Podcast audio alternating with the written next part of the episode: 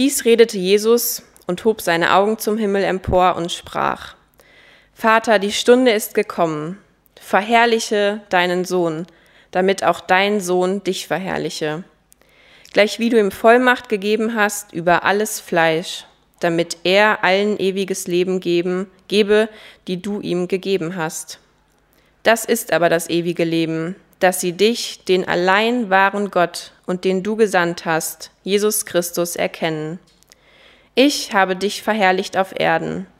Ich habe das Werk vollendet, das du mir gegeben hast, damit ich es tun soll. Und nun verherrliche du mich, Vater, bei dir selbst mit der Herrlichkeit, die ich bei dir hatte, ehe die Welt war. Ja, herzlich willkommen auch nochmal von meiner Seite. Schön, dass wir sogar ortsübergreifend über die Medien äh, Gemeinschaft haben können, obwohl wir sind ja eigentlich, ganz Deutschland ist ja bei uns. Äh, Lörrach, Heilbronn, Geisweit, sogar aus Dahlbruch habe ich welche gesehen. Schön, dass ihr alle hier seid, aber auch schön, äh, dass ihr teilnehmt online oder über Telefon. Es ist gut, dass wir uns so in Frieden treffen können, um Gottesdienst zu halten und uns unter dem Wort Gottes versammeln können. Heute setzen wir also unsere Betrachtung des äh, Johannesevangeliums äh, fort. Ähm, die Annika hat gerade schon die fünf Verse im Kapitel 17 gelesen, äh, die aber an dem Kapitel 16 noch anknüpfen. Und deswegen, wo stehen wir jetzt genau? Wir befinden uns also unmittelbar vor der Gefangennahme Jesu im Garten Gethsemane. Und hier im, im Garten hatte Jesus sich mit seinen Jüngern zurückgezogen, um mit ihnen über all das zu reden, äh, was sich ereignen würde. Aber er legt ihnen hier eben keine gnadenlose Chronologie der zukünftigen Dinge vor. Jesus bereitet sie persönlich, sehr seelsorgerlich auf das, auf das Kommende vor, auf das, was auf ihn, Jesus, ihrem Herrn zukommen wird und auf das, was auf sie, seine Jünger, auf die Menschen, die an ihn, an ihn als Sohn Gottes glauben, zukommen wird. Jesus spricht über Traurigkeit, Abschied und Tod, aber auch über Hoffnung, Zuversicht und Freude. Er verspricht ihnen Trost und eine Perspektive, die über den Tod hinausreicht, eine Ewigkeitsperspektive, die in ihm selbst, dem Auferstandenen, dem Sieger über Tod und Teufel begründet sein wird. Damit sie nicht verzweifeln in ihrem Glauben, Halt und Orientierung haben, auch in den schweren Zeiten, die vorausliegen. Und diese Erkenntnis Jesu, des wahren Gottessohnes und seines Vaters im Himmel einerseits und die Verankerung, die immerwährende Verbindung im Glauben zu ihm andererseits. Das sind ja genau die Schwerpunkte des Evangeliums nach Johannes. Und da unterscheidet sich auch das Johannesevangelium von den anderen dreien.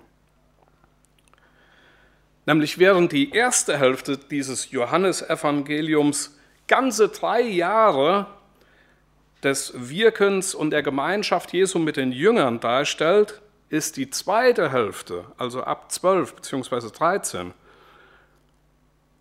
fokussiert auf die letzten zwei Wochen, auf die Woche zwischen Passa und, und Kreuzigung und dann noch die Woche danach. Also ganz konzentriert geht Johannes hier auf diese letzten zwei Wochen ein und da können wir erkennen, wie wichtig das hier für den Johannes zu sein scheint oder auch ist. Eine Zeit intensiver Gemeinschaft, von der wir schon viel gehört haben, eine Zeit der Wegweisung. Warum?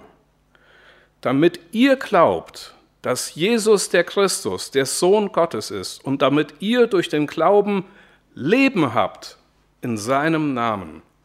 So steht es als Zielsetzung, die Johannes selber definiert in Kapitel 20, Vers 31. Eine Zeit der persönlichen Ermahnung und Seelsorge, des Trosts und der Auferbauung. So habt auch ihr nun Traurigkeit. Ich werde euch aber wiedersehen. Und dann wird sich euer Herz freuen und niemand soll eure Freude von euch nehmen. Diesen Vers haben wir letzte Woche in der Predigt von Max gehört. Max leitete seine Predigt, die ihr übrigens online äh, noch nachhören solltet. Herzliche Einladung dazu, Evangelische Gemeinschaft Predigten, da könnt ihr die finden. Leitete äh, diese Passage ein mit einem Bild und er hatte das überschrieben mit Schaut nach vorne, Kopf hoch, Augen auf, nicht nur im Straßenverkehr beim Fahrradfahren, er ruft seinen, Jesus ruft seinen Jüngern zu. Lasst den Kopf nicht hängen, guckt nach vorne, denn es wird alles zum Besten passieren. Und dieser Blick oder diese, dieser Aufruf, diese Überschrift für die Jünger damals, guckt nach vorne, die war in ihrer Situation genau richtig und die ist auch für, für uns heute wichtig. Ich wage aber noch einen zweiten Blick. Nämlich manchmal ist es auch heilsam und heilvoll, zurückzublicken, um wieder Orientierung und Halt zu finden. Und mir kommt es so vor, dass dieser Evangelist, dieser Apostel Johannes genau das mit seiner Gemeinde tut. Sein Evangelium hat er ungefähr 80 nach Christus geschrieben, also 30 Jahre circa nach der Kreuzigung. Und wie war das damals? Die ersten Christen waren bereits verstorben oder sogar ermordet. Sie litten zunehmend unter Hass und Verfolgung. Sie lebten aber in dieser Maranatha, der Herr kommt bald Überzeugung. Aber dieser Herr Jesus, den sie ja bald erwarteten, der war immer noch nicht wieder da. Hans-Joachim Eckstein beschreibt in einem Vortrag ihre Situation in etwa so. Ihre Hoffnung auf die Wiederkunft ihres Herrn, die hatten sie natürlich, aber sie hatte sich zerdehnt. Die Gemeinde war mutlos, war traurig geworden. An jene Christen richtet Johannes zunächst sein Evangelium aus. Und wie tröstend und frohmachend kann und soll diese Botschaft des Evangeliums auch für uns heute sein. Auch uns macht Gemeindesterben vielerorts traurig, zunehmender Hass, innere und äußere Bedrängnis, Ausgrenzung und Verfolgung, ja Mord, machen uns ängstlich und vielleicht mutlos und orientierungslos. In solchen Situationen kann man den Halt unter den Füßen verlieren. Wie ein Wanderer im Moor, so Eckstein, müssen wir dann zurückblicken und dahin zurückgehen, wo wir noch festen Halt und Orientierung hatten. Ein altes Versammlungslied besingt das so. Jesu, des Herzens Zuflucht, Jesu, du starbst für mich. Sicher auf diesen Felsen stütze ich mich ewiglich. Hier will ich stille werden, bis das vergeht die Nacht, bis an dem goldenen Ufer leuchtend der Tag erwacht. Wie damals, so dürfen und müssen wir auch heute und in Zukunft unseren Blick, unseren Schritt, unseren Glauben fest auf diesen Jesus ausrichten, der uns bestätigt, dies habe ich euch zu euch geredet, damit ihr in mir Frieden habt. In der Welt habt ihr Bedrängnis, aber seid getrost, ich habe die Welt überwunden. Mit, diesem letzten, mit diesen letzten Worten des 16. Kapitels vollzieht Jesus selbst auch einen Abschluss, einen persönlichen Abschluss, ein persönliches Ausrufezeichen, will ich mal sagen. Und diesen Abschluss bespricht er wie alles in seinem Leben zunächst mit Gott, mit seinem Vater. Und bevor wir uns diesen Abschluss näher anschauen, möchte ich auf dieses Zwiegespräch oder auf sein Gebetsleben, das wir hier so einzigartig vor uns haben und eben schon gelesen haben, eingehen, dass er, wie er zum Vater kommt und die Haltung, welche Haltung er einnimmt. Ich möchte den Vers einfach, äh, die Texte, die Verse einfach nochmal lesen. Dies redete Jesus und hob seine Augen zum Himmel empor und sprach, Vater, die Stunde ist gekommen, verherrliche deinen Sohn, damit auch dein Sohn dich verherrliche, gleich wie du ihm Vollmacht gegeben hast über alles Fleisch, damit er allen ewiges Leben gebe, die du ihm gegeben hast. Das ist aber das ewige Leben, dass sie dich, den allein wahren Gott und den du gesandt hast, Jesus Christus, erkennen. Ich habe dich verherrlicht auf Erden. Ich habe das Werk vollendet, das du mir gegeben hast, damit ich es tun soll. Und nun verherrliche du mich, Vater, bei dir selbst, mit der Herrlichkeit, die ich bei dir hatte, ehe die Welt war. Welches Vorbild will uns diese Art mit Gott zu reden sein. Jesus blickt zu seinem Vater auf. Ihm gilt seine Verehrung, ihm gilt seine Verherrlichung. Welche Stellung nimmt Gott bei uns ein, wenn wir seinen Namen in den Mund nehmen? Welche Haltung nehmen wir vor dem Schöpfer und vor dem Herrn des Universums ein, wenn wir vor ihn treten und ihm begegnen wollen? Oder ist das so ein Gebetserhörungsautomat, wo man mal schnell einen Gebetsgroschen reinschmeißt und erwartet, dass dann unten was Richtiges rauskommt? Von Jesu Gebetshaltung können wir lernen und seinem Beispiel folgen. Aber auch, wie Jesus mit Gott redet möchte ich lernen und mir immer mehr zu eigen machen. Jesus spricht mit seinem Vater klar und deutlich, ohne Umschweife. Er redet nicht um den heißen Brei herum und macht auch nicht viele Worte und schmiert auch keinem Honig um den Mund. Ich denke, so kann man nur miteinander reden, wenn man sich wirklich gut kennt, wenn man in einer Beziehung, in einer innigen Beziehung zueinander steht. Es wäre ja auch beispielsweise komisch, wenn ich zu meiner Mutter in vorformulierten Texten sprechen würde oder ich mit meiner Frau nicht einfach frei reden könnte, stark raus, wie man hier im Siegerland sagt. Natürlich haben wir das Vaterunser von Jesus selbst als, als Gebetsanleitung bekommen und das ist auch wirklich sehr, sehr gut. Und es ist auch sehr, sehr gut, dass wir in Zeiten, in denen uns die, die eigenen Worte fehlen und im Hals stecken bleiben, mit Psalmen und Liedern loben, Gott loben und Gott anflehen können. Ich, ich denke aber, dass wir in dem Maße, in dem wir Gott an unserem täglichen Leben teilnehmen lassen und ihm nichts vorenthalten, auch ganz persönlich, offen und ehrlich Strackfort mit ihm sprechen können. Über alles. Und ich glaube, wenn wir das tun, dann freut sich Gott sehr darüber. Wir sollten bestrebt sein, das Gebetsleben unseres Herrn Jesus zu übernehmen und immer stärker auch für uns anzuwenden.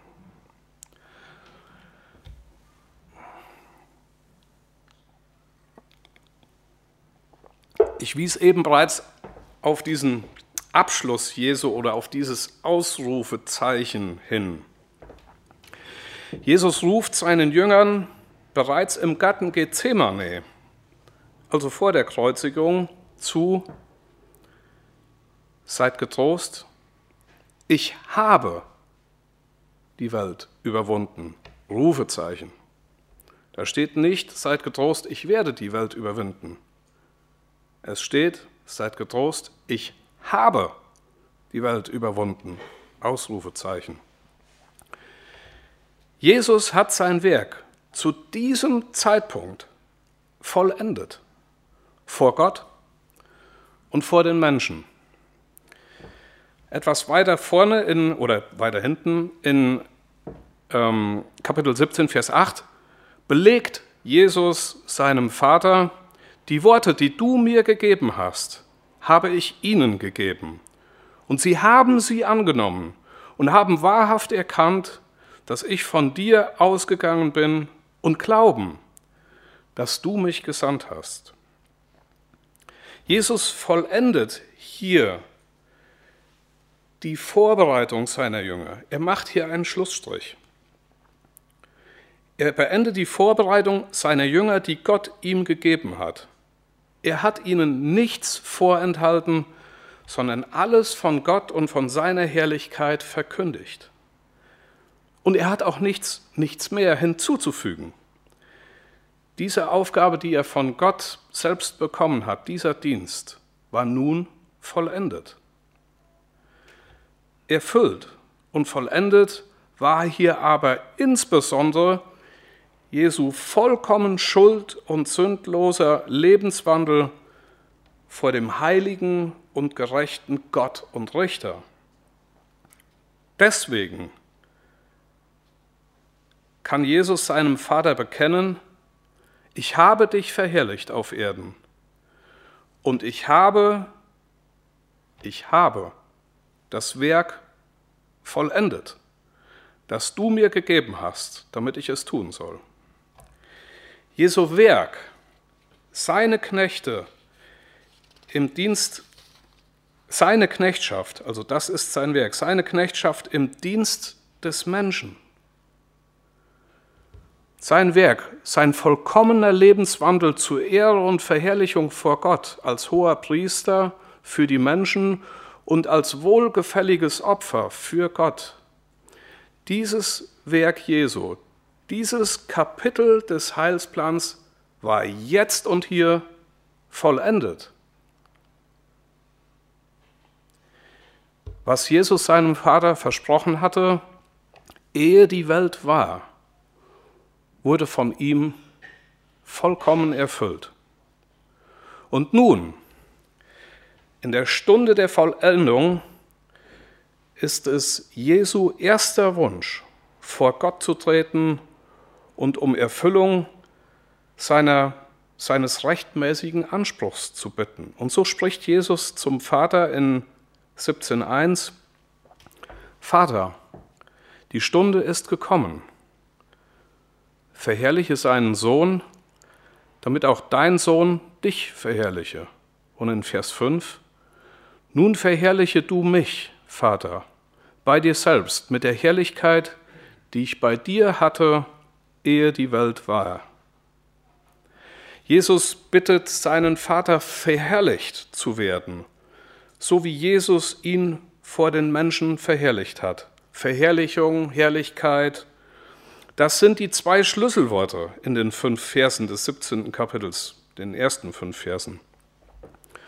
Und ich denke, wir müssen diese Begriffe in ihrer Bedeutung und in ihrer göttlichen Wirkung, in ihrer Auswirkung also richtig verstehen, damit wir die Bitte Jesu überhaupt verstehen können.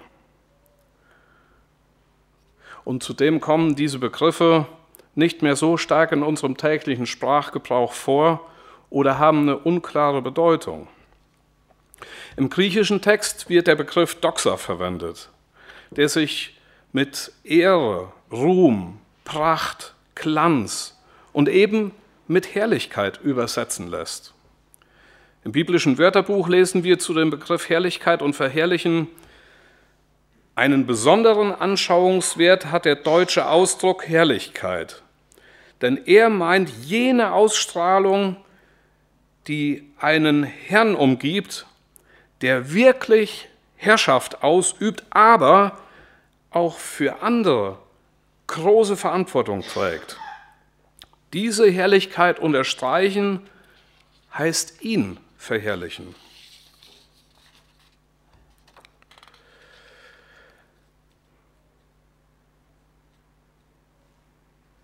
Nach dieser ewigen Herrlichkeit, dieser Hoheit und Majestät, dieser Ehre und Pracht, diesem Glanz, die er in direkter, vollkommener Beziehung zu seinem Vater ja bereits hatte, ehe die Welt war.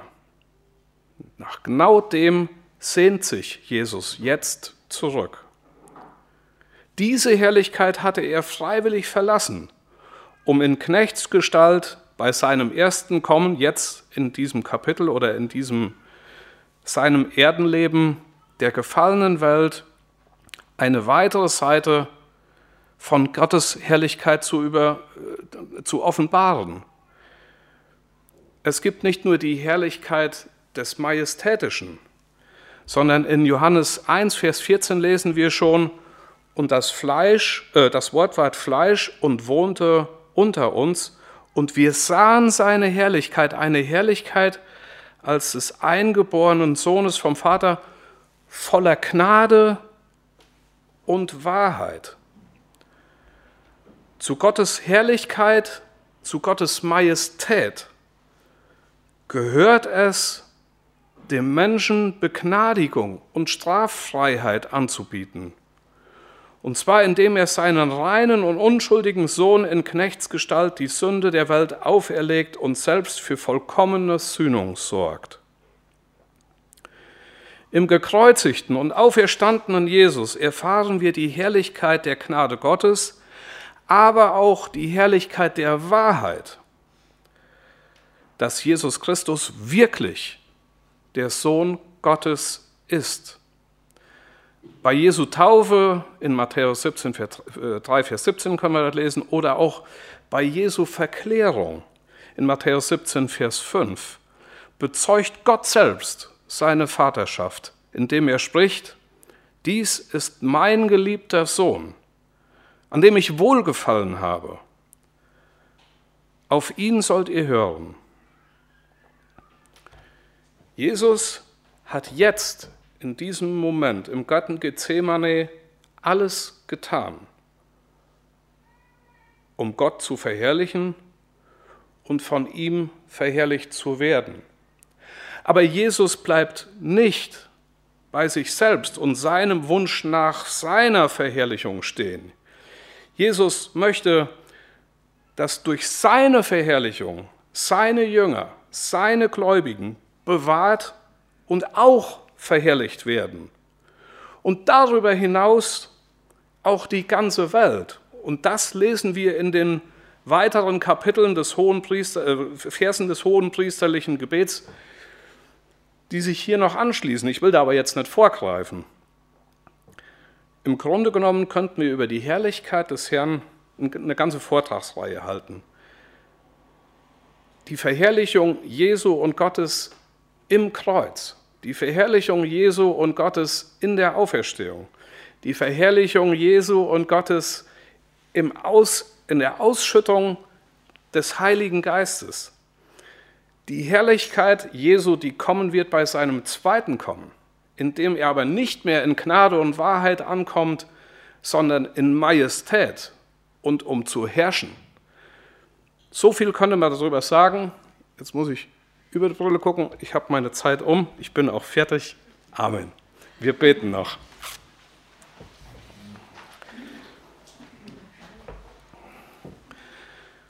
Herr Jesus, hab ganz herzlichen Dank, dass du nicht nur deine Jünger damals abgeholt hast, um sie auf das, was kommt, aber wirklich auf eine herrliche Zukunft, aber durch Trauer hindurch vorzubereiten. Hab Dank, dass du auch uns im Blick hast und dafür den Weg freigemacht hast für deinen Heiligen Geist.